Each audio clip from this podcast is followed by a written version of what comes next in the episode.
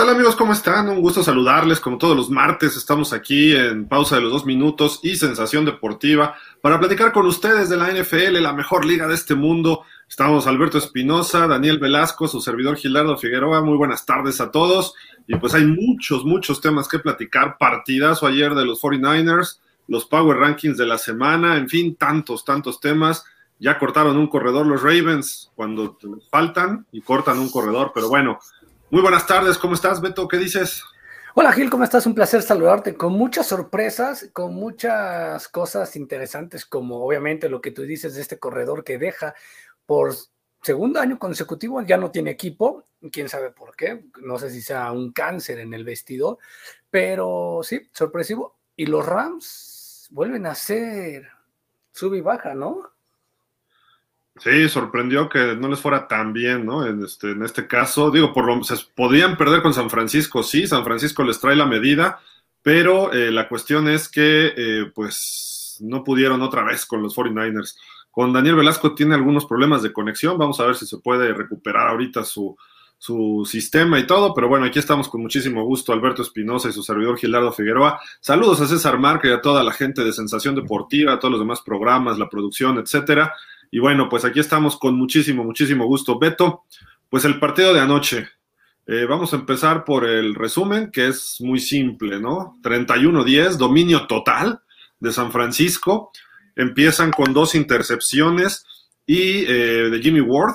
La primera intentó dar un madruguete a los Rams, un bombazo de Matthew Stafford con Odell Beckham, no lo conectan y termina en una intercepción. Y luego la siguiente serie ofensiva viene un pase a Tyler Higby que le pega en las manos y le cae a Jimmy Ward, o sea, regalado, nada más era correr hacia el touchdown y ya estaban 14-0 los 49ers, corriendo bien el balón, eh, dominando el control del reloj, eh, sin cometer errores. El novato Elijah Mitchell, si no era Mitchell, era este señor Wilson Jr., eh, jugó George Kittle, Debutó también Von Miller por los Rams y Kittle le puso un planchón en una jugada por ahí. Lo demás estuvo eh, realmente parejo en ese sentido, Von Miller contra los 49ers, pero San Francisco un triunfo urgente. Lo necesitaban a toda costa y lo lograron, se ponen 4-5. Los Rams eh, pues tenían la oportunidad de empatar a Arizona en la cima de la división oeste de la Conferencia Nacional con 8-2 y pues no pudieron, simple y sencillamente los borraron los 49ers y luego se quiso pasar de vivo Sean McVeigh al final del segundo cuarto, en lugar de sumar un golecito de campo, eh, trató de hacer una jugada sorpresa y no le salió y a partir de ahí se van 21-7 al medio tiempo y pues bueno, fue, fue dominio total de los 49ers que ya se esperaba un juego así de San Francisco, ¿no, Beto?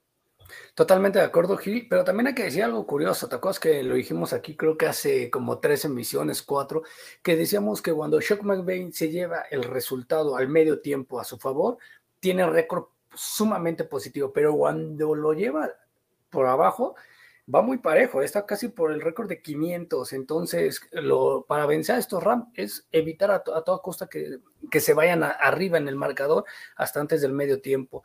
Eh, sorpresivo, sí, sabemos que McVeigh le gusta arriesgarse, jugársela, incluso cuando meten los, eh, los tres puntos para los 10 puntos que sumen total los Rams eh, hace una patada corta, le intentan, pero sí se vio muy dismado y ya después ya no quiso arriesgar más, ¿no? Dijo, bueno, buscamos correr y terminamos con, con un partido que fue malísimo, fue muy malo. Matt Stafford no estuvo en su mejor momento, no pudo lanzar correctamente, le soltaron muchas pelotas, ¿cuántas le soltó Cobb?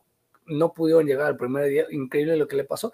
Y San Francisco creo que aprendió algo, Gil, coincidirás conmigo, aprendió que si hace las cosas a la perfección, o sea, como te dice los cánones, puedes sacar esos resultados. Se vio bien Jimmy G, se vio bien este, el corredor, se vio bien eh, Emmanuel Sanders, se vio, se vio bien todos los jugadores, ¿no?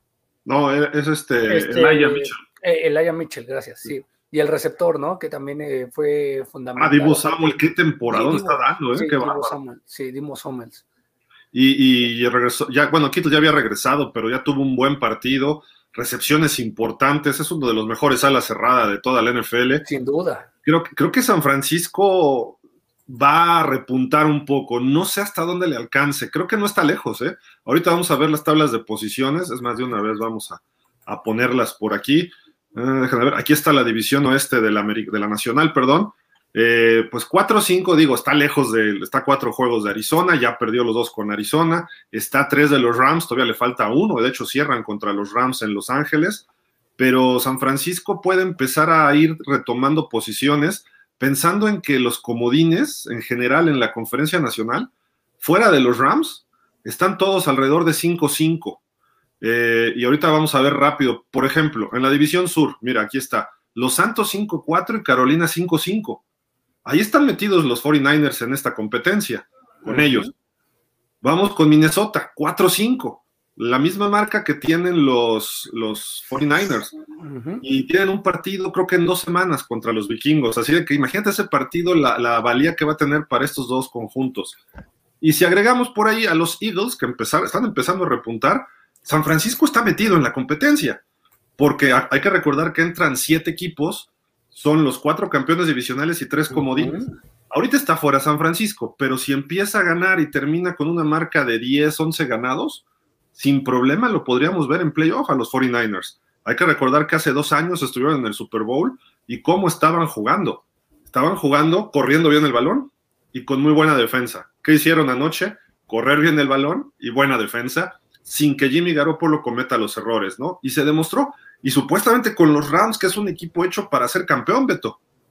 Totalmente de acuerdo, ¿eh? o sea, le dijimos que la llegada de Odell Beckham Jr. era como la cereza, la fruta en el pastel, pero parece que ayer el papá de los pollitos, por así decirlo, no, no se vio tan dominador, tan papá, esperábamos, yo lo dije, incluso dije, no creo que los sea por tres puntos, la atiné a eso, no la atiné al, equipo que ganaba, pero sí dije, no creo que sea por tres puntos la diferencia, pensando en que los Rams iban a avasallar a, a los 49, ¿no? Aunque dije que me encantaría que San Francisco ganara, pero este, se cumplió la, la perspectiva. Lo malo es que los Rams se ven inoperantes, no tienen corredor o no, no explotaban bien la carrera, le llegaron mucho más Stafford y le soltaban las pelotas. Una vez que te sueltan los receptores de las pelotas, sabes que no vas a tener un gran día.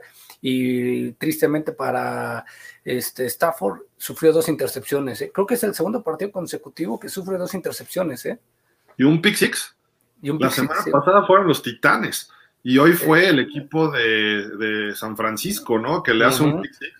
Ah, el pick six de esta semana no era tanto responsabilidad de Stafford, ¿no? Se le fue de las manos al ala cerrada pero aún así, ¿no? Tienes que evitar esos errores y eso es cuestión de equipo, no es exclusivamente de un, de un jugador el problema, ¿no? Entonces, creo que los Rams eh, me parece que descansan esta semana, es buen momento para jalar riendas, para jalar orejas y decir, oigan, estamos yéndonos por el camino equivocado, ¿no? Tenemos que ver cómo compensamos.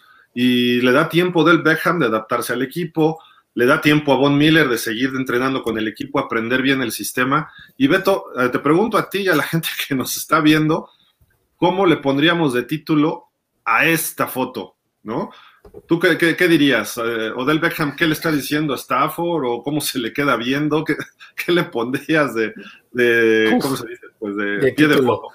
De pie de foto, increíble, ¿no? Este, a lo mejor la tradicional que siempre ponen en todos los medios de comunicación, crónica de un partido perdido totalmente, crónica anunciada de un partido perdido, pero sin, sin dudarlo sería la cruda realidad. La cruda realidad es esto, lo mismo que los Brown. Para mí los Rams, este, bueno, muchos dijimos que no iban a tener mucho buenos números, pero nos empezaron a sorprender al, llevar este, varios partidos ganados consecutivamente y decíamos que los Rams contra Cleveland hubiera sido un buen Super Bowl, sería muy padre, muy divertido, porque eran, y los Browns eran nuestro equipo favorito para llegar al Super Bowl por la plantilla. Los Rams eran lo mismo. Creo que los Rams sufrieron lo de los vaqueros y han sufrido lo de varios equipos importantes que han jugado pésimo. A lo mejor es el peor partido de los Rams. No quiere decir que no puedan perder, pero creo que de esa manera no se cuadraron. Ah, insisto, si le metes presión a Stafford, Stafford se, se, vuelve loco, no sabe a veces qué hacer y termina por perder las pelotas, se vio claramente. Creo que en una Gil, me imagino que en la transmisión lo dijeron, creo que es en cuarta oportunidad, antes de que San Francisco casi se acabara el tiempo, hace un, hace un pase engaño, corre y parece que tiene el camino libre para irse hacia la zona de anotación y termina como que haciéndose de lado, de lado, de lado, de lado, hasta que lo ve que le llega la presión, lanza el pase y lo termina volando. Creo que pudo haber avanzado un poquito más hacia adelante. Y ya había cruzado la línea, además. Sí, ya había cruzado la línea de escrime, entonces llega y buscar el golpe, ¿no? Y a lo mejor en una de esas, pues terminas por sacar seis puntos y lo haces más decoroso. O sea, hasta más Stafford estaba muy nervioso, no sabemos qué le pasó o no se esperaba una reacción tan buena a un partido perfecto de San Francisco? Yo creo que los Rams sí tienen buen equipo. La realidad es que pues han estado confiándose un poquito más de lo, de lo que, o sea, creen que son mejores de lo que deben trabajar, ¿no? Y bueno, poniéndole título a esta, a esta foto, yo pondría como que, ¿qué, qué, está, ¿qué está pensando del Beckham? ¿Eres tú, Baker? ¿Eres tú Baker Mayfield? ¿No? Porque se vio igual o peor hasta Matthew Stafford ayer que Baker Mayfield en varias situaciones, ¿no? Obviamente lo provoca el otro equipo y tu línea no jugó bien, pero llegó a lo mismo del Beckham y dijo, simplemente tuvimos un mal juego. Y sí es cierto, tuvieron un mal juego los Rams, han tenido mejores. El problema es que ya van dos seguidos. El problema es que no es Odell Beckham, ni, sino es cómo se está están descifrando ya este equipo otros, otros rivales, ¿no? E, ese es el problema. Y Stafford de repente tiene sus rachitas. A veces le va mal y empieza a jugar así como lo hemos visto estas últimas dos semanas, cuatro intercepciones, dos pick six, y de repente lo podemos ver con cuatro o cinco pases de touchdown, 400 yardas, eh, una intercepción o sin intercepción, y como hace que tres, cuatro semanas decíamos que era candidato para MVP, hoy Creo que ya bajó sus, bonos considerablemente el señor Matthew Stafford, pero díganos ustedes qué le pondrían de pie de foto a, este, a esta fotografía o título a esta fotografía, porque... Se me ocurre otro muy bueno, ¿eh? Como diría la famosa canción de Norteña. ¿Y todo para qué? o sea, exigí salir de, de, un equipo que me podía llevar a un Super Bowl pensando al inicio de la temporada que eran los Browns, pedí salir con exclusividad de un equipo con, siendo candidato al Super Bowl. Llego a los Rams, que era el candidato número uno de la, de la, de la nacional. ¿Y tanto para qué? Para que no luzca, no se vea, no le den pases. ¿Y todo para qué? Oye, Beto, pero sí, sí mejoró. De una recepción para seis yardas que tenía en Cleveland, ahora tuvo dos para 15 yardas, una cosa así. Sí, y medio. Subió yarda, subió yarda y media en cada, en cada recepción. Dobleteó lo que hacía en Cleveland, ¿no? Pero bueno, en fin, ahí está la situación de Odell Beckham y los Rams. Esperemos por ellos que sea, que, repunten. Yo creo que sí, te están bien coachados. Eh, la semana de descanso, repito, les va a caer de, de, maravilla. Como dicen por ahí en Palacio Nacional, como anillo al dedo, ¿no? Así como lo hacen así y sin duda alguna creo que los Rams van a estar peleando fuerte. No sé si les alcance, ¿eh? Yo creo que hay equipos más sólidos en la nacional y ahorita lo vamos a platicar también, pero Tampa cuando empieza a jugar mejor, que no se ha visto bien. Eh, Arizona se está viendo mejor a pesar de todo, a pesar de que perdió. Ojo, nada más es una derrota.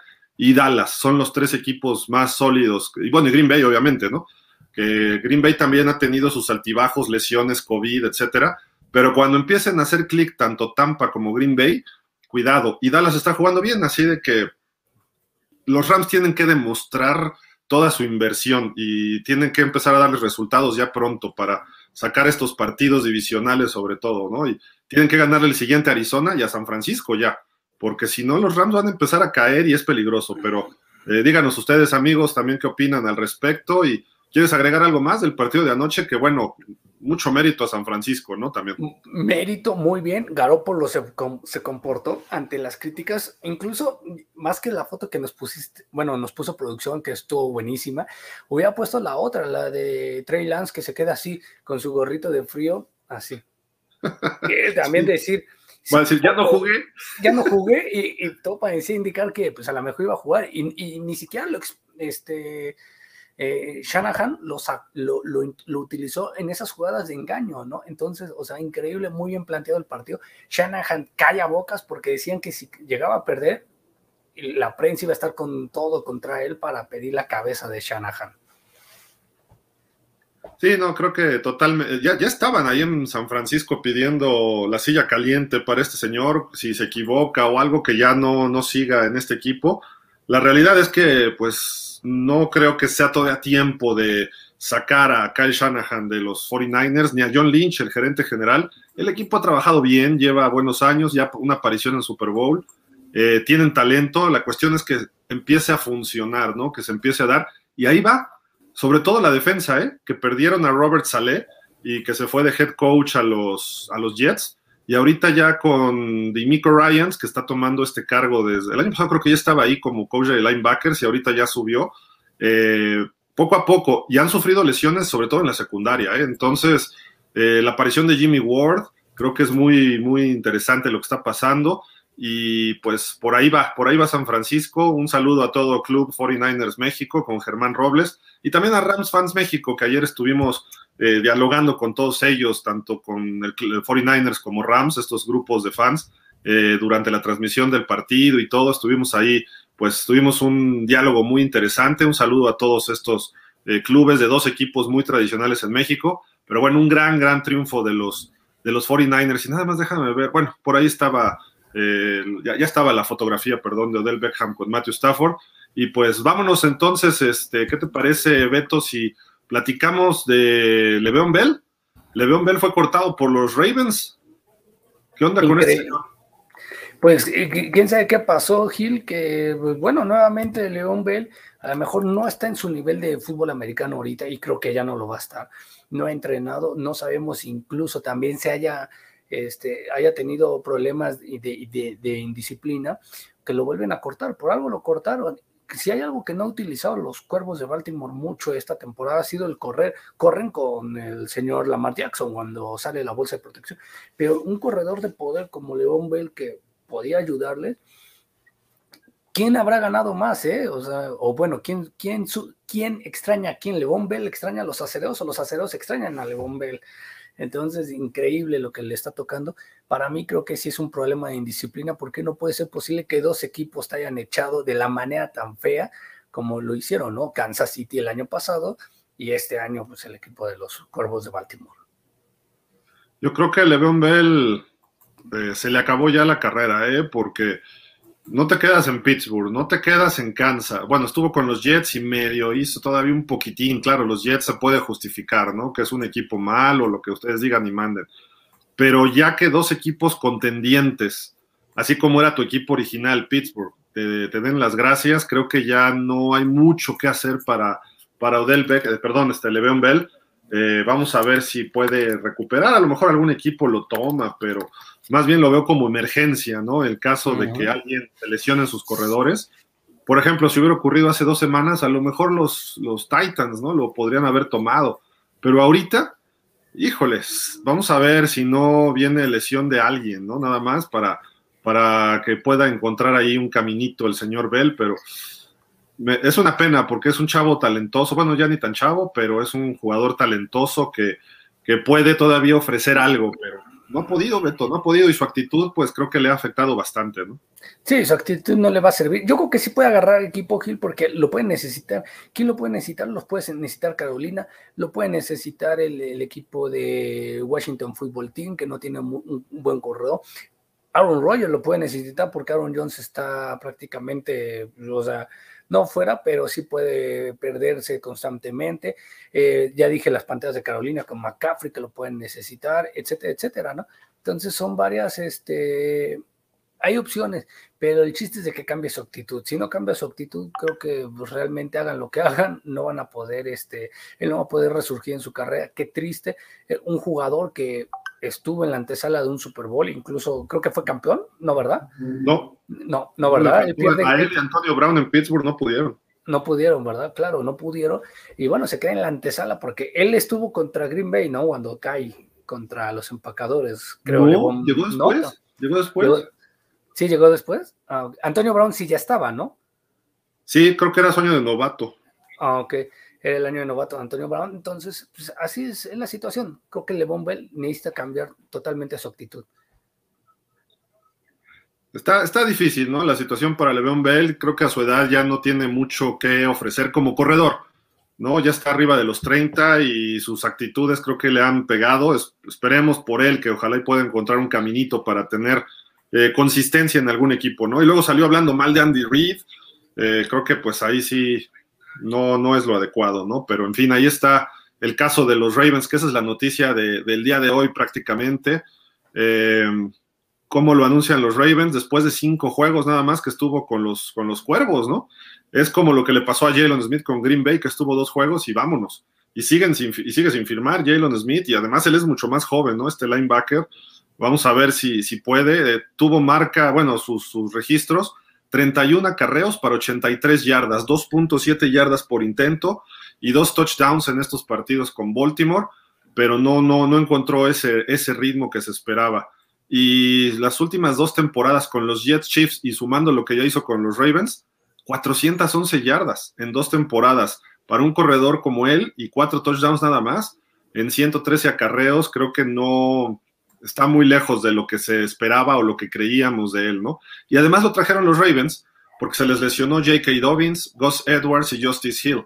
Entonces, pues ahí ya no, ya no había mucho. Y también habían traído a Devonta Freeman y a Latavius Murray, y tenían por ahí a Tyson Williams, que es el que está llevando la carga del, equipo. Entonces, se, le complicó, se le complicó bastante la situación a Le'Veon Bell para su carrera y los Ravens, pues creo que dijeron, esperábamos algo más, no nos lo diste, bueno, pues vámonos a lo que sigue, ¿no? Porque no, no hay por dónde. Eh, Beto, la otra noticia de los Chargers, el día de hoy, eh, Bousa, Joy Bousa y Jerry Tillery van a la lista de COVID. Esto son pues casi 10 días que van a estar fuera y van, tienen un juego contra Pittsburgh el domingo por la noche. La defensiva de por sí se ha visto mal de los, de los Chargers. ¿Qué van a hacer, eh? ¿Qué van a hacer? Porque les toca un duelo muy, muy difícil y pues a lo mejor la defensiva de Pittsburgh controla el ataque de los, de los Chargers, ¿no? Pues sí, y, desgraciadamente para el equipo de los Chargers y de este Justin Herbert es que sus, elementos importantes no los va a tener en cuestión de la defensa. Ya, ya dijiste de Bousa, que, bueno, tampoco no han hecho mucho ahorita, han terminado por perder partidos que no deberían de perder los Chargers. Creo que también les está faltando ahí un, un coordinador defensivo un poquito más este, interesante. El que tú decías, Jack Del Río, Jack Del Río creo que encajaría perfecto en los Chargers y podría hacer cosas productivas. Eh, tu querido ah, y gran amigo y colega, este Mike Nolan, también podría hacer grandes cosas ahí en, en los Chargers.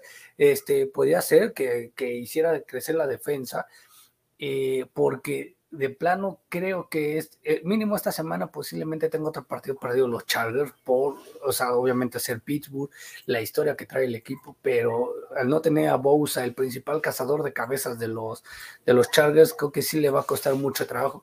Pero sabes qué, ahora empiezo a dudar Gil, porque y a lo mejor tú también vas a dudar de eso, porque si Pittsburgh no pudo ni con Detroit y no es porque Detroit sea menos, pero pues el récord lo dice, cualquiera le podía ganar a Detroit y como está jugando Detroit y como está jugando Pittsburgh, pues a lo mejor puede, dar la sorpresa a los Chargers, ¿eh? Sí, puede, puede, ser. Y los Chargers juegan en, su casa, aunque han perdido tres partidos que no deberían, ¿eh? Ahí en, su estadio, el equipo de los cargadores. Eh, ante Dallas lo pudieron ganar, ante Vikingos esta semana, estuvo cerrado, les ganaron, pero pudieron haberlo sacado. Y hubo otro con los Pats, que también iba muy, muy cerrado. Con Pittsburgh jugaron hace dos años en su otro estadio, el, este estadio de 25 mil personas, donde juega un equipo de soccer. Este, ¿Cómo se llama ese estadio? Este, no, es, el Galaxy, es el otro equipo de ahí de Los Ángeles. El, el LFC, el de Carlos Vela, ¿no? El LFC. Ajá, creo que sí. LC. Y pues, habían 25 mil personas. Y Pittsburgh viajó para jugar contra ellos un, creo que un domingo por la noche y pues parecía que estaban en el estadio del Heinz, ¿no? Puras toallas terribles, había 10 fans de los Chargers y había como 24.800 de los Steelers. En este estadio nuevo creo que se va la desbandada tremenda de los Steelers y sin, sus y sin dos jugadores titulares, uno de ellos estrella eh, de la NFL. En California, ¿no? Bank of the California Stadium, el de el que era el del equipo de Carlos Vela, ahorita el de Los Ángeles. El Sports Health, ¿no? Algo así se llama. ajá, ajá. Ahí en Carson, California, Carson. una cosita de nada, o Carlsbad, no, no me acuerdo, pero una cosita de nada del estadio, que creo que es más grande el de prácticas de CEU, el Tapatío, que, que ese, ¿no? Eh, sí, pero bueno, ahí jugaron esas épocas en lo que hacían su nuevo estadio, el SoFi, y creo que no van a tener muy favorable los fans, y eso les está costando a los Chargers. ¿Y cuándo va a cambiar esto? Pues en el momento en que empiecen a ganar y en su estadio. No significa que vayan a Washington y ganen un partido. No significa que viajen a, no sé, vamos a poner Arizona y saquen un partido ahí. Tienen que ganar en su estadio y empezar a demostrar algo. Tienen un coreback franquicia futuro, tienen un jugador estelar como Eckler, tienen un jugador estelar en la defensa como Joey Bosa, tienen este, a Derwin James. Hay, hay, piezas clave y creo que el equipo se está armando bien, pero necesitan empezar a, encontrar la fórmula para que la gente se, se involucre con ellos. ¿no? Sí, pero también sabes cuál creo que es el problema, Gil, a lo mejor coincides tú conmigo, en el sentido de que el que haya dos equipos en una misma ciudad es, es este, no es correspondiente. Se ven Dallas con los Tejanos y obviamente los Vaqueros, que están en ciudades diferentes. Uno está en Houston, en la ciudad de Houston, Texas, y el otro está en Arlington. O sea, son ciudades diferentes, pero pertenecen al mismo estado. Pero desgraciadamente aquí los dos equipos de Los Ángeles juegan en el mismo estadio. Entonces la gente sí puede llegar y decir, yo le voy a los Rams o le voy a los Chargers. Y hay mucha afición de los Chargers, me consta, y también de los Rams. Pero creo que desde hace mucho los, Chargers no, no están siendo aceptados en Los Ángeles. Por eso se fueron a San Diego y después volvieron a regresar. Porque como que no estaban siendo muy queridos. En San Diego parecía que eran más queridos, pero bueno, los trajeron para acá. Hay que checar y hay que esperar. Deseo de corazón por Justin Herbert, porque pues, se le va a ir con toda la prensa ahorita, porque van a decir, ahora sí el equipo se te quedó a ti, porque recordemos que él venía de suplente, él era el back, se lastima el coreback Keenan Allen y entra él. Entra ahí este, el coreback este, Justin Herbert. Taylor, Taylor, Taylor. Taylor, gracias, entra, sale Taylor por lesión, entra Herbert y de Herbert pues empezó a hacer bien las cosas. Ahora le dejan el equipo 100% a Herbert y van a decir que es incapaz de poder este, liderar un equipo poderoso como son los Chargers. Sí, tiene que funcionarles esto, ¿no? La verdad, y están en ese momento de donde pueden brincar y no están tan mal colocados. Vamos a la tabla de posiciones de la división oeste de la americana, ahí están están a medio juego de los Chiefs y ya les ganaron uno y les ganaron en Kansas. Todavía falta el partido de vuelta ahí en, eh, en SoFi. Pero como se están viendo las cosas, ahí no están ganando. De sus cuatro derrotas, creo que tres han sido ahí en ese estadio, ¿no? Y creo que es momento para los Chargers de, ponerse esas pilas y sacar estos partidos. Y de hecho, los otros partidos que tuvieron ahí contra los Browns y contra los Raiders, los ganaron de milagro, ¿no? necesitan mejorar a la defensa. ¿Por qué? Porque el ataque te puede meter 40, pero le meten 45. Ese es el problema ahorita de, los Chargers, ¿no? Pero bueno, vamos a ver qué, pasa. Eh, Kansas ya está de líder. Los Raiders con esa derrota se, están cayendo a pedazos este equipo. Lástima, porque empezó muy bien. Se veía bien Derek Carr, se veía bien el, juego terrestre. Eh, la defensiva había mejorado y de repente ya no se les ve el coach de la salida de Gruden, etcétera. Los Raiders ya platicaremos, ya platicamos y vamos a platicar más a detalle de ellos próximamente, pero y lo que les viene de, calendario, Beto, está brutal, ¿no? Y Denver, que es el equipo más gitano del NFL actualmente, ¿no? Le gana a los Cowboys y les gana como si fuera una verdadera potencia Denver, y la semana siguiente pierden como si fueran un flanecito contra Filadelfia. Sí, totalmente de acuerdo, increíble, ¿no? Este, bien lo dices, es, un equipo gitanón, incluso a mí me gusta decirle los equipos de la rueda de la fortuna, porque están arriba, lucen, ganan y, despedazan, y las otras terminan dando, estirando las manitas para pidiendo calamidades y ya no me metas más puntos, ¿no? O sea, estirando totalmente las manos, y tirando toda oportunidad no sé qué les pasa, la NFL como que se está volviendo, digamos, este, no monótona, pero sí con una misma línea editorial, si usáramos un calificativo periodístico, como una misma línea editorial. Qué curioso, ¿no? Equipos que tuvieron pes, o sea, equipos importantes, Dallas, Tampa, los Rams, hoy tuvieron partidos deplorables y perdieron. Dallas ya se dio, ya se vio Tampa, etc. Y curiosamente, este, la siguiente semana vas a ver que va a ganar Tampa y a lo mejor gana aplastando. Y Dallas va a ganar o va a seguir demostrando su poder como otros equipos, pero también va a tener eh, caídas estrepitosas, que eso creo que es lo que hace que la línea editorial se mantenga igual, porque dime qué equipo ha sido constante. Que, digas, desde, la fecha 1, exacto, desde la fecha 1 o desde la semana 1 hasta la 11 que vamos, que vamos, que empieza el jueves, dime qué equipo ha jugado, independientemente del récord, los 11 partidos, de la misma manera que digas, han jugado bien, han perdido, han ganado, pero han jugado bien, han lanzado sus pases, han tenido, la defensa se ha visto bien, no han cometido error. Ninguno, todos han estado así, este, muy gitanones.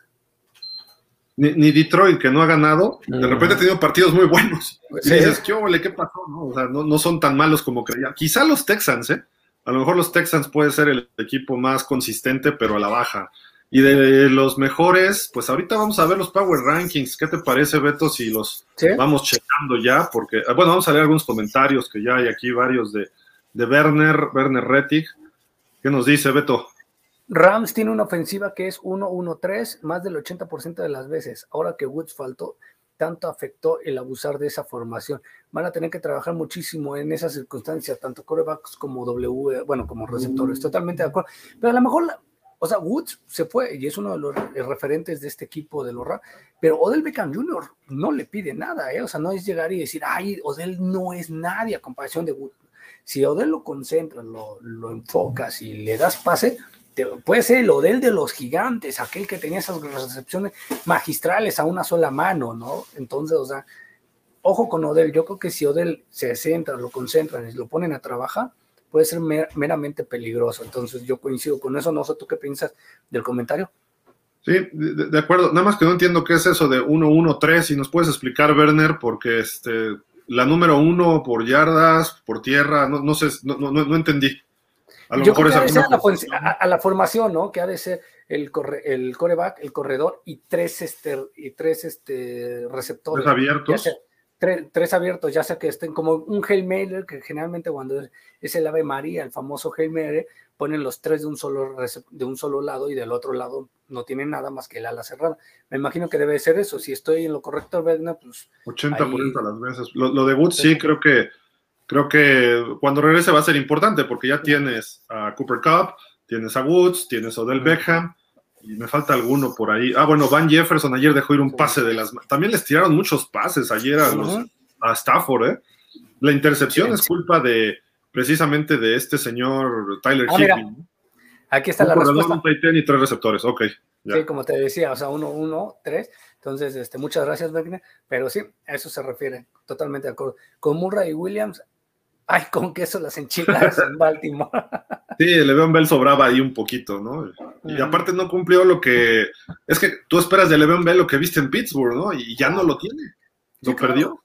Claro, claro. Creo que sí necesitan enfocarlo, ¿no? Porque yo, hasta la fecha me ha sorprendido el señor Ezequiel Helio. Yo esperaba, yo creí que Helio, después de haber renegociado y que se fue en picada totalmente, que no va a levantar. Hoy está levantando. Creo que quiere ser campeón, quiere demostrar ser campeón, quiere llegar y decir, voy aquí, quiero volver a ser el líder, que fue en la temporada 2016-2017, digamos que 2018 más o menos, en esas tres primeras temporadas quiero Pero volver que ver Elliot con Bell. En el sentido de que tú no le has visto una mejoría, ves que está en picada Elliot, ha subido y... Yo, yo lo que creo de Elliot no es que haya mejorado, sino el año pasado tuvo un año malo. ¿Por qué? y, la razón es muy clara. Empezó a regular la temporada más o menos, se lesiona a Dak Prescott y todo el peso de los Cowboys le cayó encima y no pudo. Y si tú eras rival de los Cowboys, ¿qué hacías? Vamos contra Ezekiel Elliott. Y todos arrancarle el balón. El juego contra Arizona tuvo en total creo que cinco fumbles la temporada pasada. Dos o tres fueron contra los Cardenales que llegaban y lo, lo, abrazaban y mira, ¡fum! a jalar el balón, ¡fum! a jalar el balón. Obvio, hasta el mejor jugador de repente falla, ¿no? Y aún así no le fue tan mal en sus estadísticas, ¿no? Eh, y además con toda la línea ofensiva lesionada. Entonces, Ezequiel Elliott es un corredor estelar, todavía, ¿no? Vamos a ver su, su, su, su, uso en la NFL, no le va a pasar lo que a Le'Veon Bell. Después de los 27, 28 empieza a venirse abajo. Eh, por eso lo están cuidando más. Y ahorita meten a Tony Pollard y están alternando. Lo que están haciendo es fenomenal los Cowboys en el ataque terrestre y encontraron a Pollard ese, esa combinación perfecta para darle descanso a Ezekiel Elliott. Normalmente los equipos buenos cargan con dos o tres corredores y a lo mejor no top alguno, pero todos muy buenos. Es lo que, por ejemplo, está haciendo Tennessee. Tennessee nada más tienen a Derrick Henry y ahorita están sufriendo. Tráete al viejito de Peterson. Y tienen ahí un jugador que se parece a Henry físicamente, pero no corre nada como Henry. Ni siquiera es el apellido, pero no lo ha hecho mal, pero tampoco es Henry. Y tienen a McNichols, otro tipo de corredor. No han encontrado un segundo o tercer corredor. Entonces creo que la, la, cuestión es por ahí, ¿no? De que tenemos eh, que, que, ver cómo están trabajando eso los Cowboys muy bien. Y no desde ahorita, ¿eh? Llevan tres años haciéndolo. El año pasado todo se dio mal, fue la tormenta perfecta. Y este año todo está configurándose bien.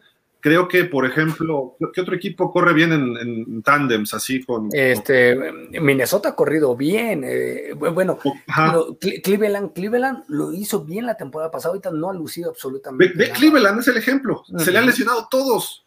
Y, y van a la, al COVID, lesiones. Deja que jueguen juntos Nick Chubb y Karim Hunt con Dearness Johnson. Dearness Johnson el año que entra, yo lo quiero en Miami. O sea, por favor, ese sí. cuate juega no es el más fuerte, pero pega y, y, está moviendo las piernas. Y Karim Hunt y Nick Chubb son estelares. También ve qué buen juego terrestre y los puso en playoff. Uh -huh. ¿Quién dice que el juego terrestre no te mete en playoff? Dallas va a estar en playoff. Cleveland, si, si, si, se recuperan rápido estos corredores, van a estar en playoff como el año pasado. Entonces creo que por ahí está la, la combinación, ¿no? Y, y, y, a lo mejor los titanes se les puede venir abajo el, el, la temporada sin Henry, porque dependen de un hombre. Sí, claro, aunque bueno, o sea, hasta el momento los dos partidos que no han tenido los han sacado adelante. ¿no? Ahí van, ahí van, ahí digamos. Van, ahí van, vamos a ver cómo les va.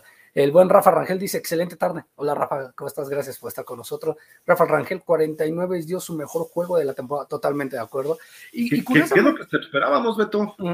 Sí, y también curiosamente te digo, como que la línea editorial del NFL se está repitiendo de la temporada pasada. Qué casualidad que la temporada pasada San Francisco era un hospital, pero le pegó a Seattle en Seattle, ¿te acuerdas? Le pega a Arizona en Arizona y le pegó a los Rams, creo que en el Sophie Stadium. Entonces, qué casualidad que siendo el hospital que era, le pegó a esos tres grandes. Hoy, curiosamente, bueno, ya cayó ante Arizona, pero bueno, fue en Arizona, o creo que fue en Arizona, falta el de vuelta. No, ya fueron los dos, están. Ya, ya fueron los, los, dos. Bueno, contra, eh, contra Seattle, creo que falta. Creo que van esta semana contra Seattle. Contra Seattle. Entonces pueden ganarlo y ahorita pues, ya le ganaban a los Rams. O sea, creo que es, se está repitiendo la línea. De pero eso es lo importante, que empiecen a, a, ganar esos partidos importantes, que son obviamente los de tu división, los demás los puedes perder. No todos, pero. Y ya de ahí rascarle algo. Pero sí, solo así un juego perfecto podía darle San Francisco a su afición que tanto Mira, lo quería. Regresemos a Dallas. Dallas uh -huh. pierde con Denver, que en los criterios de desempate no te, no te perjudica en nada. Malo perder con Green Bay, con Tampa, con Filadelfia, con los gigantes que son de su división. Ahí sí, esos partidos no los puedes perder. Por ejemplo, para los Rams, esta derrota con San Francisco y la derrota contra los, este, los Cardenales, pues los tiene este, pariendo chayotes, como se dice, ¿no? Porque, pues, cuando llegue el final de temporada, oye, tú tuviste dos derrotas en nacional y a ver cómo le va contra Seattle, creo que ya le ganó uno, pero imagínate que pierda también otro con Seattle. Pues sí, y te corrijo, Gil, va contra los Jaguares de Jacksonville porque Seattle se enfrenta a Arizona. Uh, oh, oh.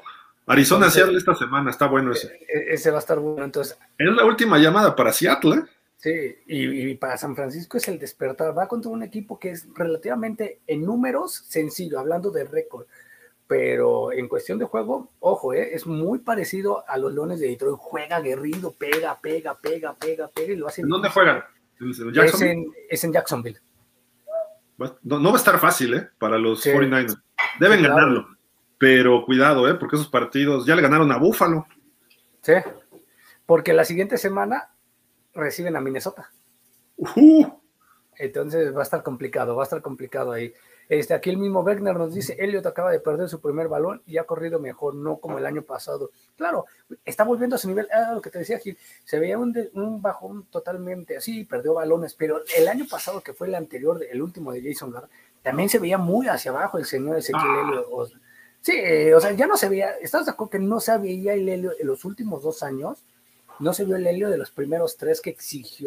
El, último año de Garrett fue cuando firmó su extensión de contrato, si no mal recuerdo. Es correcto. Y cambió el estilo ofensivo de los Cowboys. Porque obviamente le dijo el, señor Jerry Jones a, Jason Garrett y a, pues ya estaba este Kellen Moore, ¿no? De coordinador.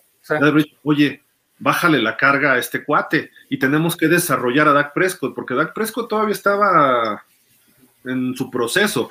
Y empezaron a lanzar, a lanzar, a lanzar, y, y, Prescott encontró el caminito. Le costó trabajo, pero al final de la temporada empezó bien. Y el año pasado iba muy bien hasta la lesión. Este año está jugando lo necesario, tampoco ha hecho mucho todavía, porque ahora también hay que estarlo campechaneando los dos jugadores. Son tus dos mayores eh, assets, este, referentes.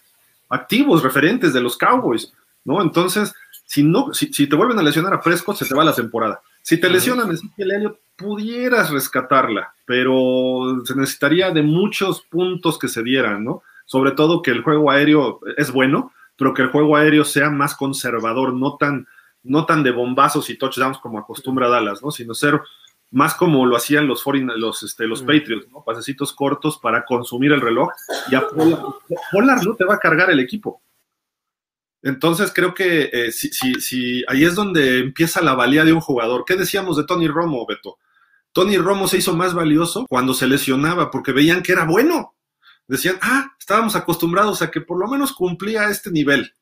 No daba el siguiente paso y nunca lo dio y se veía que no lo iba a dar, pero por lo menos te estaba peleando siempre playoff. En diciembre se arrugaba, pero a final de cuentas toda la temporada estaba peleándole. Cuando se lesionaba, decías, ¿y ahora qué hacemos? E, es, la valía por ausencia.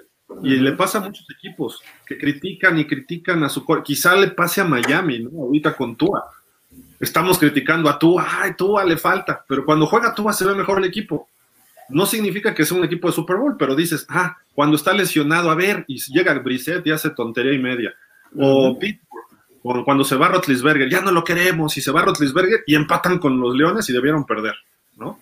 O sea, empiezas a ver la verdadera valía del jugador, y creo que eso es lo que tiene eh, Ezequiel Elliott, ¿no? Y Pollard, ponlo de corredor uno, no va a poder. Sí, claro, no va a poder, pero bueno, o sea, está para ayudarle. Eh, podría ser el famoso fullback, ¿no? La posición que tanto ama el señor Chacho Vázquez, que le mandamos un saludo. Este, lo puedes poner por ahí, pero bueno, sí, ojalá y sea. Saludos, Oscar Mejía Flores. Hola, Oscar, gracias por estar con nosotros. Arizona vuelve a ser un equipo de media tal. No creo, ¿eh? Yo, contra Seattle creo que lo va a ganar. No se le ve cómo se pueda sacarle el partido, a menos de que nos dé una sorpresa. Y no lo creo de media tabla, ¿eh? hay que esperar a ver cómo le van los siguientes partidos, porque después de, ese Arizona visit, creo que recibo descansa, déjame lo checo. ¿Es en casa de Arizona este juego? Este juego este, contra Seattle es en... Sí, no, es, de visita, es de visita, van a, al Lumel. Al, estadio, de las fotocopias, ¿no, verdad? De las fotocopias, exactamente. No, la siguiente semana, curiosamente, Gil descansa Seattle este, perdón, este Arizona. Descansa Arizona en la semana 12, entonces, pues obviamente esa semana no van a tener récord y podrían seguir de líderes divisionales dependiendo de cómo les vaya contra Seattle. Pero yo creo que contra Seattle lo van a ganar. Está, está, sí, en papel deben ganar y se pondrían 9-2, ¿no? Y después de eso, el descanso le cae bien porque Kyler Murray ha estado medio lesionado. Eh, pues creo que... Y después va contra Chicago hasta la 13, para que en la 14 reciban a... Este, no, en la 15 creo que es cuando visitan a los, a los vaqueros, porque en la 14 visitan el FedEx Stadium. O, sea, Arizona debe estar en playoff este año. Media tabla no creo esta temporada, aunque el equipo no va a ir muy lejos en playoff. Le ganará alguno si juega en casa, a lo mejor le gana a Minnesota, o le gana a San Francisco, si San Francisco se mete, o a Carolina, no sé, aunque Carolina ya le ganó esta semana, siempre y cuando esté Kyler Murray y de Andre Hopkins. Si Kyler Murray no juega, este equipo no, sí se va a caer. Y esta semana tengo mis dudas de que, de que juegue, y más que viene el descanso, a lo mejor eh, Cliff Kingsbury deja a Murray otra vez fuera. Siguen siendo, están empatados con Green Bay en el número uno de la conferencia, entonces vamos a descansar a Murray y que se recupere esta más la de descanso y entonces ya venimos a cerrar con todo. Eso creo que sería inteligente porque Murray le gusta correr y si le vuelven a agarrar el tobillito por ahí que tuvo la lesión o la, no me acuerdo si fue tobillo, pantorrilla, no sé, pero si le vuelven a, a generar un problema ahí, vas a perder otros tres, cuatro partidos o por lo menos dos y eso ya te empezaría a perjudicar directamente a tu marca. Y los Rams van a mejorar en algún momento. Entonces te pueden hasta ganar la división. Creo que hay que ser cuidadosos, como lo que le pasó a Dak, ¿no? Que lo aguantaron un juego más. Sí. Entonces, contra Minnesota fue, ¿no? Que no jugó. Así es, contra Minnesota y bueno, contra Denver regresó. Bueno, se fue la semana de descanso, contra Minnesota no jugó y, después regresó contra Denver. Ahí está, digo, o sea, tienes que, tienes que jugar conservador porque pensando más adelante, y creo que los Cardenales, a mí no me convencen todavía. Yo no creo que tengan el nivel de campeón divisional. Tienen los nombres, pero no se ha visto el equipo bien contra los equipos grandes. Han tenido algo de suerte y han sacado partidos que deberían haber perdido. Entonces, tengo mis dudas, pero media tabla tampoco. O sea, están un poquito arriba de media tabla. Es medio falsa su marca todavía, pero a final de cuentas Green Bay eh, los expuso y le sacaron el juego al final los, Packers, pero en realidad debió haber sido más. Si Arizona va a visitar a los Packers, o va a visitar a Dallas, o va a visitar a Tampa en playoff, o a los mismos Rams que se vuelven a enfrentar con ellos, tengo, tengo muchas dudas de Arizona, eh, la verdad. Totalmente de acuerdo. Eh, Wegner nos dice, esperamos ver este San Francisco desde la semana 1, totalmente de acuerdo. Eh, esperen que mantendrán el nivel hacia el final de la temporada. Me encantaría. San Francisco debe ser uno de los equipos candidatazos de la Nacional a llegar lejos, digamos, al Super Bowl y que repitiera lo que había hecho Garópolo, ¿no? hace dos años. Yo, yo, yo lo que creo, Beto, es que si se mantienen sanos, pueden hacer una carrera larga en playoff. Se van a meter de comodines pero harían una carrera larga de playoff y ojo, porque le pueden ganar equipos como Dallas en Dallas, como a Tampa, como está jugando, o otra vez a los Rams, Arizona, aunque ya le ganó a los dos, cuidado, porque los 49ers tienen esa experiencia que no tiene Arizona y tienen estrellas que pueden cambiar el partido eh, y juegan mejor en equipo. El problema es que todo se dé. Si pueden correr el balón y si su defensiva es dominante como ayer, nadie los, va nadie los puede parar. Quizá Búfalo, quizá los Rams jugando muy bien, o Tampa con el señor Brady, pero le pudieron ganar el partido a Green Bay. ¿eh? Tuvo que hacer sus milagros Rodgers. Y fue un domingo por la noche y Green Bay tuvo que sacar ese juego como pudo. Que hay que darle un aplauso ahí a Rodgers, que dio uno de sus típicos juegazos, ¿no? Y sobre todo al final. Pero San Francisco está puesto, nada más es cosa que entren en ritmo y con Garópolo. Ese es el único problema que yo le veo a San Francisco que Garópolo tiene un techo y ya le, siempre pega ahí, paz, en los juegos importantes, llega y pega, es como Tony Romo, pum, es como Kirk Cousins, pum, es como Tannehill, llegan hasta ahí. De ahí, para el siguiente paso, necesitan un gran coach o necesitan que tenga superestrellas alrededor, ¿no? Sí, totalmente de acuerdo. Pero bueno, eh, así, Miguel Darío. Gracias, Miguel, ¿cómo estás? Buenas tardes. Eh, agárrense que Miami va a dar sorpresas. Espero que sí, de todo corazón. Creo que sí. el pegarla a, Baltimore, como sea, creo que es motivante. Creo que este, estos delfines pueden este, empezar a, hacer más decoroso el, la temporada. la siguiente esta semana tienen que ganar sí o sí. No pueden los Jets. Es ante los Jets, no pueden perder. Esperemos que no haya sorpresa. Y si pierden, ojalá estén de acuerdo conmigo todos los aficionados de los Delfines de Miami. Tiene que renunciar Brian Flores. No puedes perder contra los Jets. si pierden, eso no existe contra los Jets. No puedes si pierdes. Si pierdes, te vas. Ahí está. Dicho, todo el equipo. Incluyendo el, gerente general, el dueño. hasta el dueño, que, me lo vende el equipo ya ponemos el primer dólar para la compra de los. Oye, por este, cierto, este, los que son los que son fans de los Packers, 300 dolaritos la acción, están poniéndolas a la venta. Eh, necesitan financiamiento, no sé, parece que viene otra renovación del estadio, de las instalaciones. Si quieren, entrenle ahí ustedes. 300 eh, dolaritos, pues no es tanto. La última fue en el 2010, estuve a punto de entrarle, pero cuando decía la última cláusula del contrato, vas a ser socio de los Packers, pero no tienes ni voz ni voto en nada de las, de las decisiones. Dije, no, pues nada más quieren mi dinero, no quieren otra cosa, ¿no? Pues claro. Es que pues no eres el accionista mayoritario o no eres el que más invierte. Si, llegas y le dices, mira, aquí les pongo 8 millones de dólares, pues a lo mejor hablarían y dirían, a Gil dale el 000.1% de opinión. Mira, para empezar, trae la G de Gildardo el casco, entonces ese es mi equipo. Exacto, eso es muy bueno, eso es muy bueno. Voy a comprar unas acciones, Beto.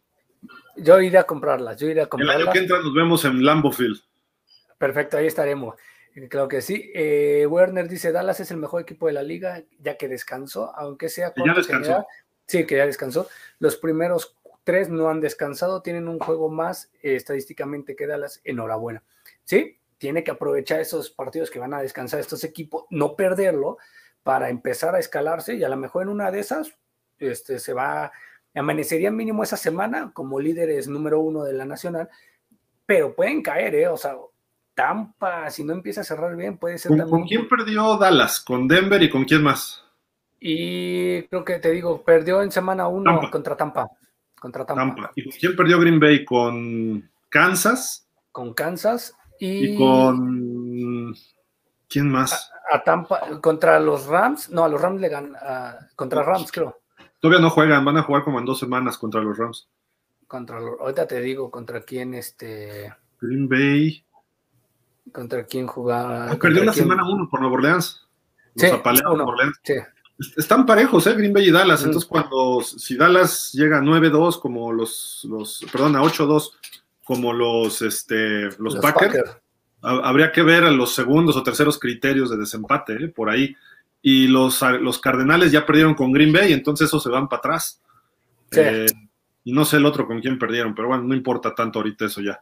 Pero creo que Green Bay es el número uno ahorita, ¿eh? hasta el momento. Claro que sí. Oscar Mejía nos dice, Kansas puede ser, eh, puede jugar defensivamente mejor. Sí, puede mejorar muchísimo. Wegner dice no, deben de. Werner Reutin dice no. Nuevo Orleans, Orleans, Sí, Nuevo Orleans. Ok, gracias. En la semana uno, sí, ya lo habíamos dicho, muchas gracias. Y Rafa Rangel dice, confiamos en que después de esa victoria, Delfines sea otro equipo al que fue al inicio de la temporada. Esperemos grata sorpresa. Sí, se espera que, puedan ganar varios partidos, ¿no? Para que mejoren o tengan un récord decoroso. Mira, eh, o sea, la realidad es que empezaron muy mal y se perdieron por lo menos tres partidos que debían ser ganados para los Dolphins. Jacksonville, que lo sacó al final por errores de Miami. El partido iba parejo, pero Miami ya lo estaba controlando y lo pierdes. Contra Atlanta, bueno, fue mérito también de Matt Ryan, que al final hizo sus jugadas, el mejor partido de Tua y lo saca, ¿no? También el partido Atlanta. Entonces, esos dos partidos los debió ganar Miami. Y quizá con los Raiders, que iba con mucha ventaja, y luego los Raiders le dieron la vuelta y al final en tiempo extra, por detallitos, también Miami, una interferencia que, no marcaron en la zona de anotación, eso hubiera sido primero gol en la 1 y Miami hubiera ganado. Entonces, los hubiera no existen, obviamente pero los hubiera no existen para los equipos ganadores que saben levantarse ante eso. O sea, esos hubieras no existen para Dallas ahorita, que es un equipo que está ganando, o para Tampa, que es campeón defensor, aunque perdió esta semana, hay que hablar de Tampa como que sigue siendo el campeón. Green Bay, eh, Buffalo, los partidos que tienen que ganar los gana. Y Buffalo ha pasado sus problemas, no ha habido nadie consistente. Pero la cuestión es esa, de que tienes que ganar esos partidos. Si Miami le gana a los Jets, pues se va a poner 4-7, wow. Pero ojo, oigan, eh, ojo, los siguientes cuatro semanas son cruciales para Miami, te voy a decir por qué. Si le ganan los Jets, como tú dices, se pone, ¿cuánto dijiste? 4-7. 4-7. La siguiente semana juegan contra Carolina, puede ser ganable, tentativamente. ¿Quién sabe, este Beto? ¿No viste a Carolina contra Arizona? Sí, claro, puede ser ganable pero yo, yo, les doy, yo lo doy ganable contra, contra Carolina, porque teniendo a Cam Newton, que puede ser también un coreback gitano, medio brazo loco, y, y solo le, le, cierras las puertas a McCaffrey, se acabó Carolina, no existe, no existe. Cierre las puertas a McCaffrey y no existe Carolina con Cam Newton. Entonces ahí ya puedes llevar dos ganados, tendría 5-7. La siguiente semana, o sea, en tres semanas, te enfrentas a los gigantes de Nueva York. Tentativamente debería ser ganable, posiblemente a lo mejor. Se supone se supone. Estarías con seis ganados, siete perdidos. Descansas y después vuelves a jugar contra los Jets. Entonces, está en cuatro, en cinco semanas, digamos, en un mes y una semana, están en 500, porque después vas contra Nueva Orleans. Ese lo puedes perder, pero ya estás en 500. Entonces, ahí sí tú. ¿Y, y Nueva Orleans, Beto?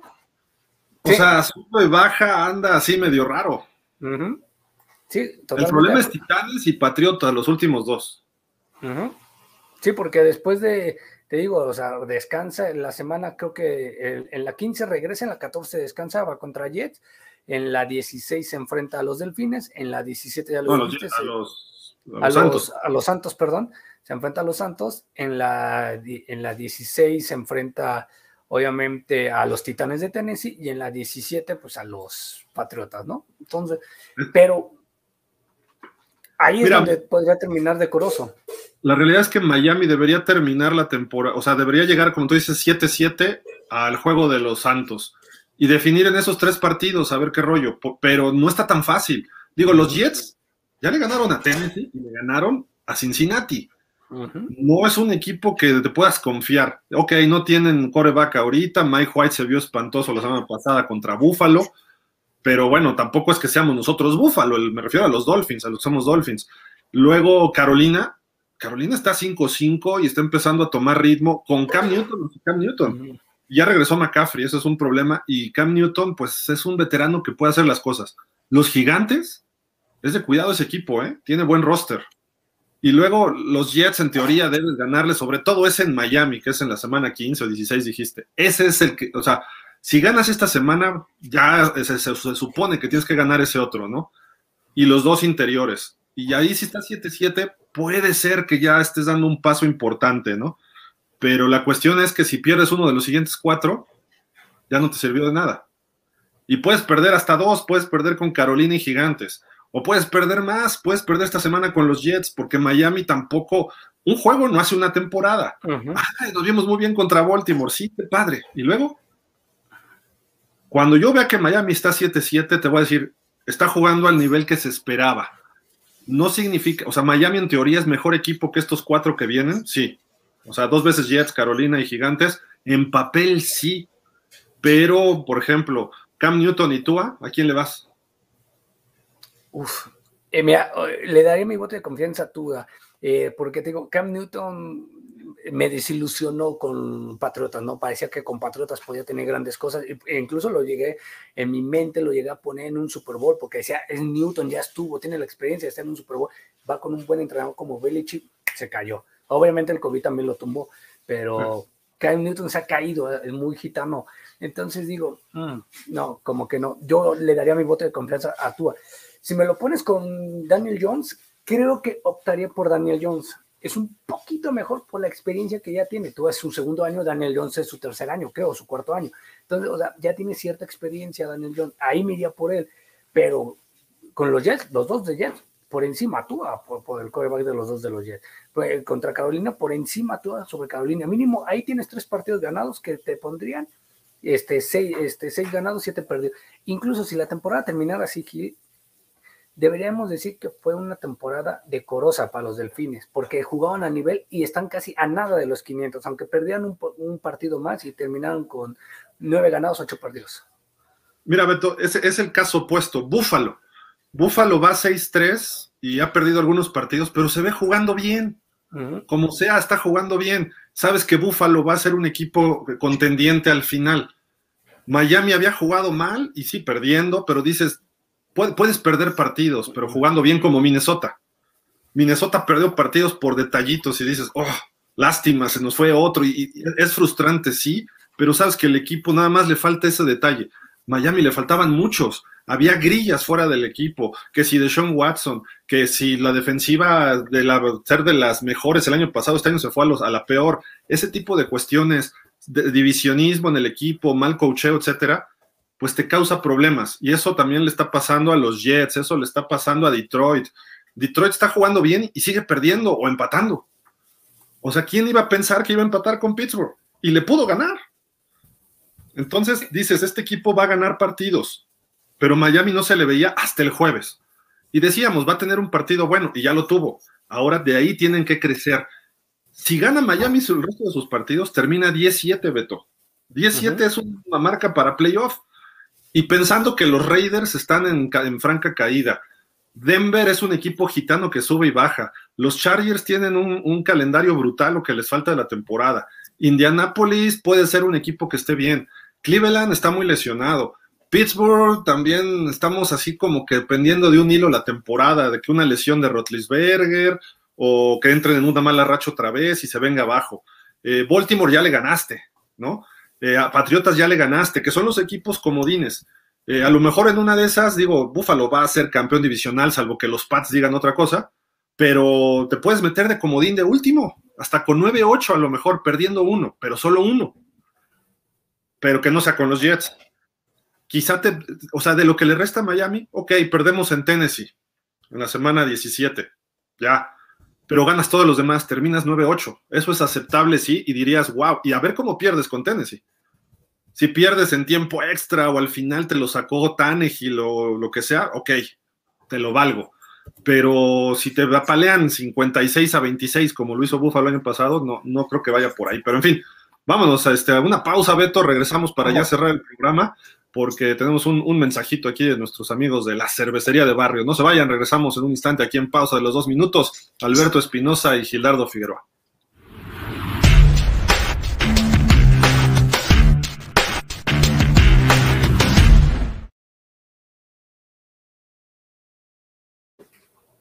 La cervecería de barrio invita a todos ustedes, amigos de pausa de los dos minutos, Vayan a las sucursales donde están en locales cerrados, centros comerciales, me refiero, este tipo de lugares, y van a tener descuento del 2 eh, por 1 en todo el menú, todo lo que es el menú de, comida, obviamente, y en su cuenta al final. Y la segunda eh, bebida tan solo vale un peso.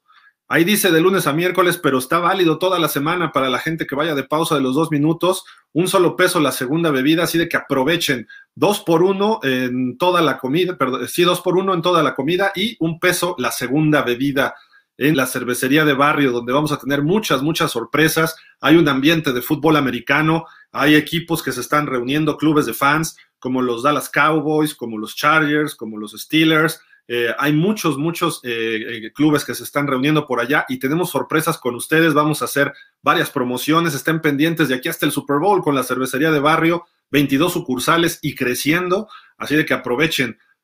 Avenida Juárez, Avenida Universidad, plazas en satélite, Coyoacán, en fin, hay en Avenida Universidad por División del Norte, decíamos, este, creo que hay otra en la Roma, en fin, hay muchas, muchas, ah, chequen su página en la cervecería de barrio y ahí obviamente ustedes podrán acudir a cualquiera de sus sucursales en la Ciudad de México y en algunas otras ciudades de la República Mexicana. Los esperamos amigos y estén pendientes de todas las promociones que habrá eh, con pausa de los dos minutos y la cervecería de barrio. Regresamos en un momento.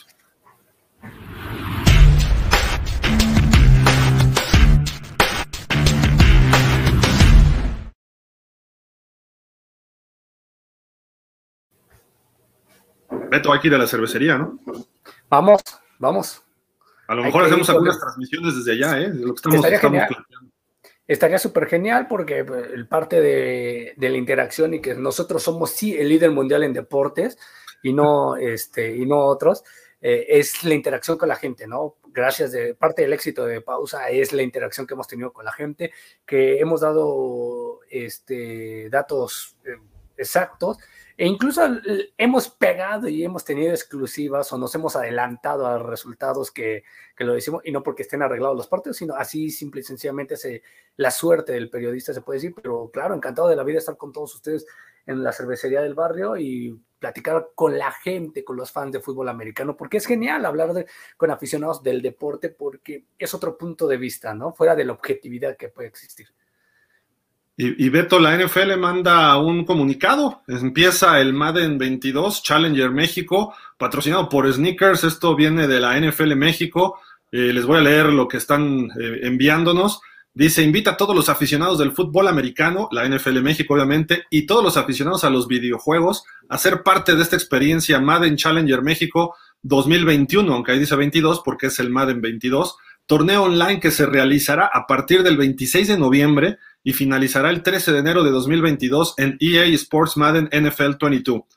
Para el torneo de este año se que repartirá 90 mil pesos en premios, se celebró una alianza entre Sneakers, LVP, que es Grupo Media Pro, la mayor organización de eSports en lengua hispana, con la NFL y apoyo de EA Sports. Así de que no dejen de inscribirse. El sitio web es www maddenchallenger.com.mx. Ahí pueden ustedes estar conectados. Es el torneo oficial de la NFL del Madden en México y bueno, hay premios muy, muy interesantes. Y si así lo desean, eh, los interesados en participar podrán registrarse en los cuatro torneos clasificatorios para aumentar sus posibilidades de lograr su pase a la etapa de playoffs. Los registros son ilimitados. El primer lugar, 50 mil pesos, Beto. Uf. Me, Segundo voy a lugar, meter en este momento. ¿Mandé? Me voy a meter en este momento, ya me estoy registrando. Y puedes entrar cuatro veces, así de que, pues, tú, que eres bueno para esos jueguitos. El segundo lugar, 25 mil pesotes, tercero, 10 mil y el cuarto, 5 mil. Eh, digo, creo que habría que checar, ¿no? También ahí, porque a lo mejor hay menores de edad, pero bueno, sería interesante también. Sería bueno que dieran un viaje al Super Bowl, ¿no? Por ejemplo, como lo hacen en Estados Unidos a veces. Y creo que hay torneos en Estados Unidos hasta de un millón de dólares, pero bueno, en México está así por la NFL México. Eh, el 2 de febrero de 2022 se realizará el show match en la CDMX, en la Ciudad de México, que tendrá como invitados a los ganadores de cada torneo. Primer lugar de Xbox y primer lugar de PlayStation 4 influencers y celebridades del mundo del espectáculo a fin de celebrar una, un partido de exhibición 3 contra 3, donde cada equipo tendrá a un representante invitado. El evento se transmitirá en vivo en los canales en español LVP y de NFL. Así de que pues eh, ahí está interesante todo lo que nos, nos manda la NFL.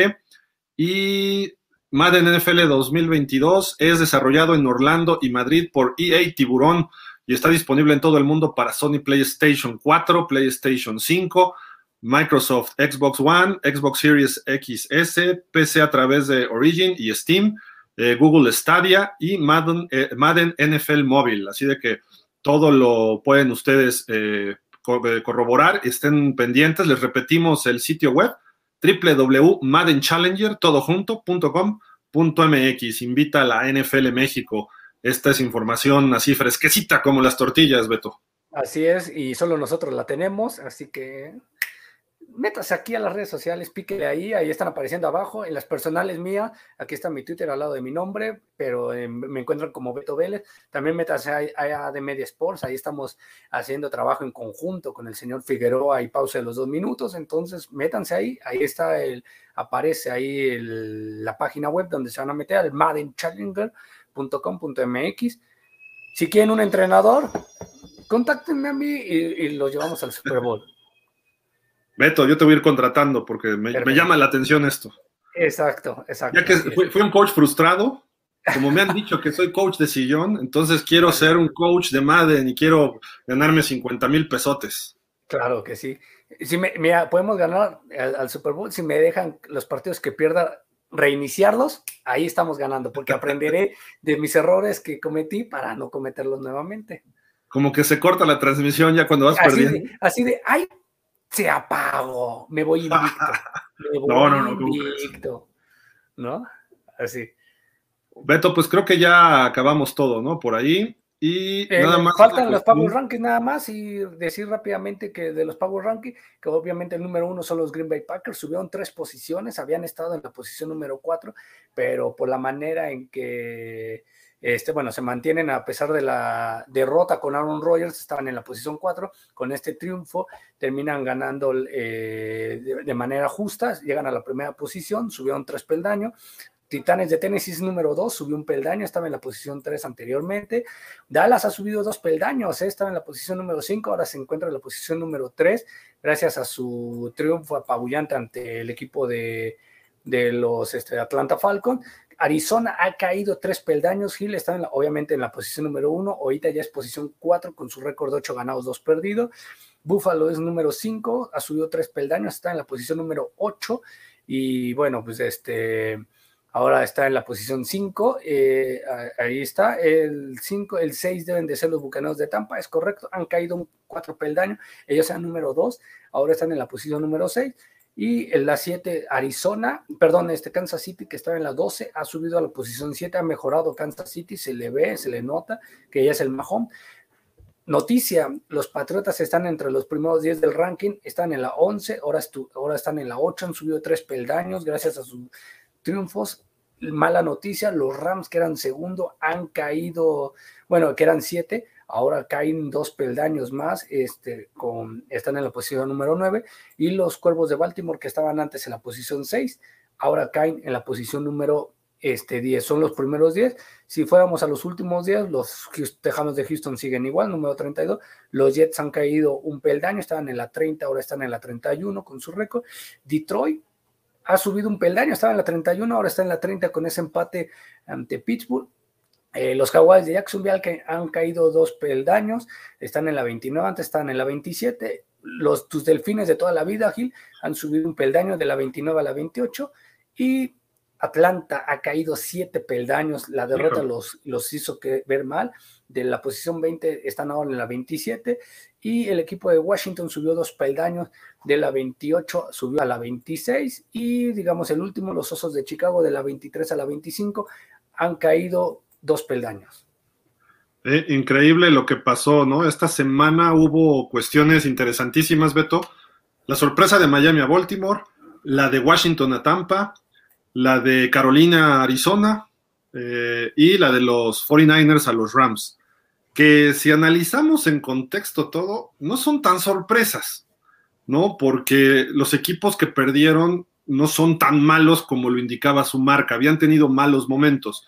Y los equipos que fueron sorprendidos tampoco estaban jugando tan bien.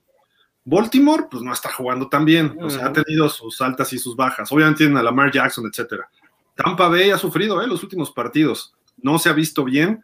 Eh, le está pasando lo mismo del 2020, ¿eh? que a media temporada estaban empezando a tener tumbos. Este año hay lesiones. Vamos a ver si para no, finales de noviembre, principios de diciembre, toman su ritmo y cuidado, ¿no? Porque sabemos lo que son capaces. ¿Qué otro equipo dijimos? Este, Arizona se veía bien y Carolina estaba bien, pero sí se esperaba que pudiera ganar Carolina sin Kyler Murray y los Cardenales, pero no 34 a 10, ¿no? Y el de anoche, que fue un dominio total, total de los 49ers, ¿no? Eh, se esperaba una victoria, sí, no era descabellado, pero no de la forma que lo hicieron tan contundente. Estos cuatro equipos fueron dominantes sobre los cuatro favoritos. Entonces, la NFL de repente dice, que ole.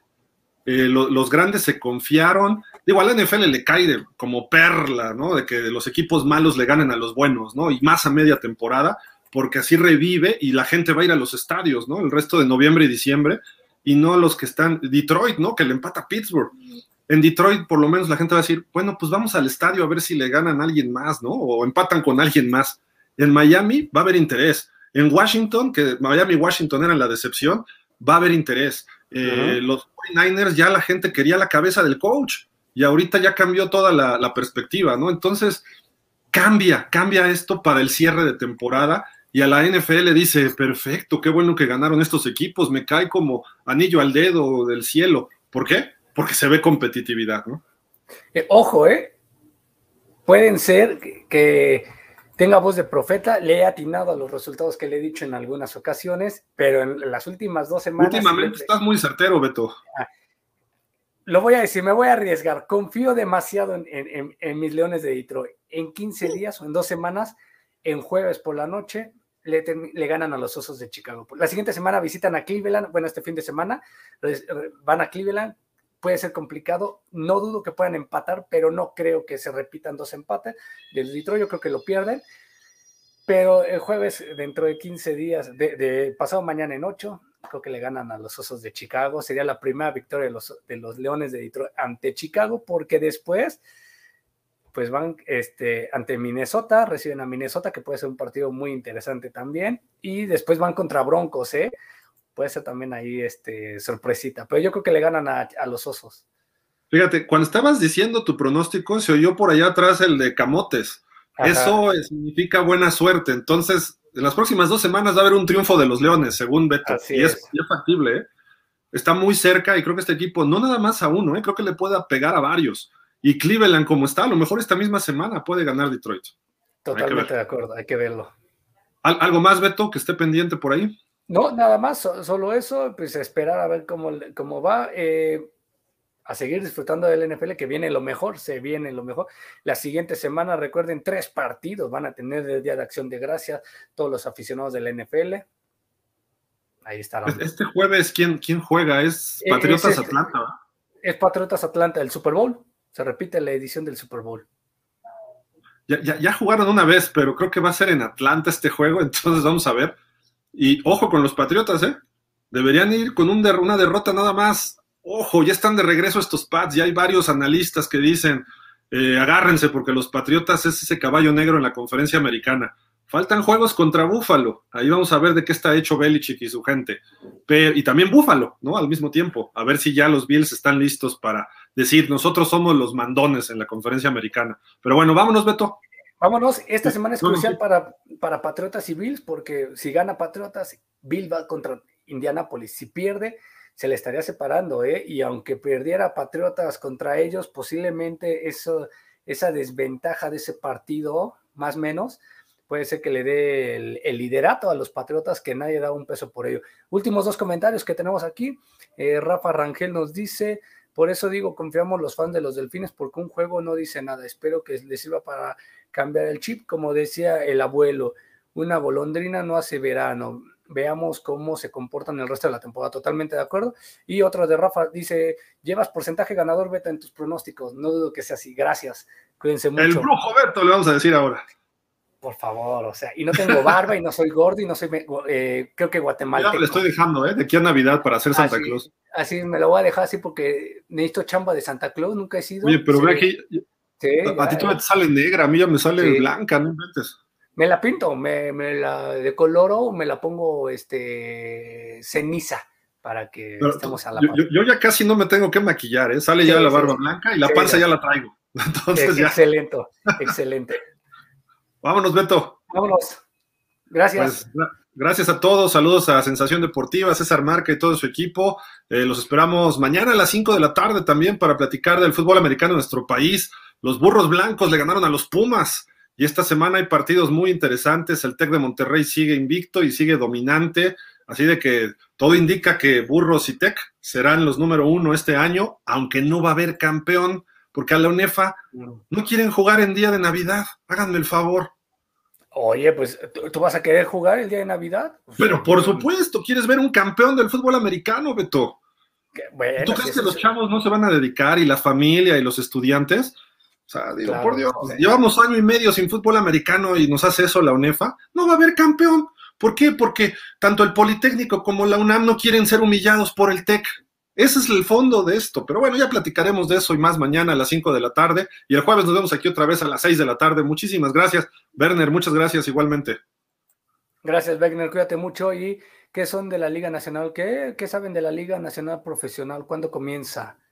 Eh, la, la Soy Fam empieza por ahí de abril.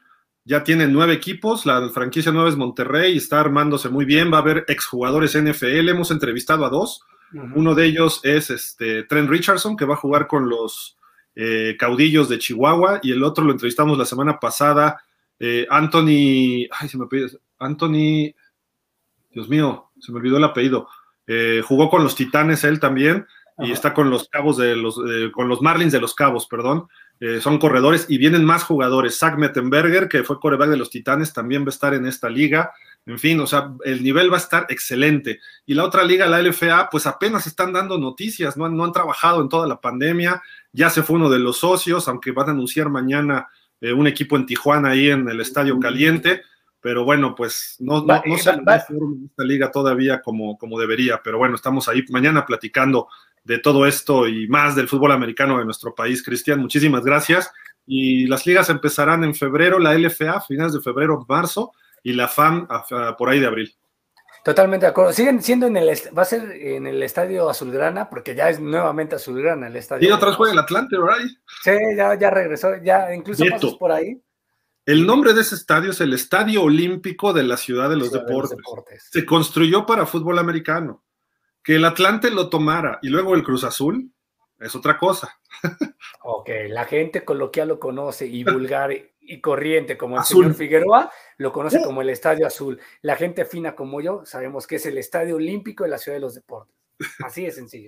Ahí junto a la Plaza de Toros México, en Holbein, en Insurgentes, patriotismo, está muy bien ubicado, formas de llegar, ¿no? Ahí jugaron Pumas y Burros el sábado, ¿eh? Exactamente. Vámonos, ahora sí. Vámonos. Ojalá puedan hacer un programa hablando más de este tema después.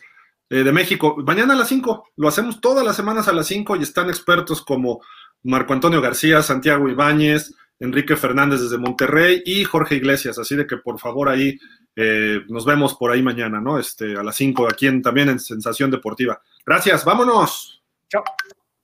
Cuídense. Hasta la próxima. Bye.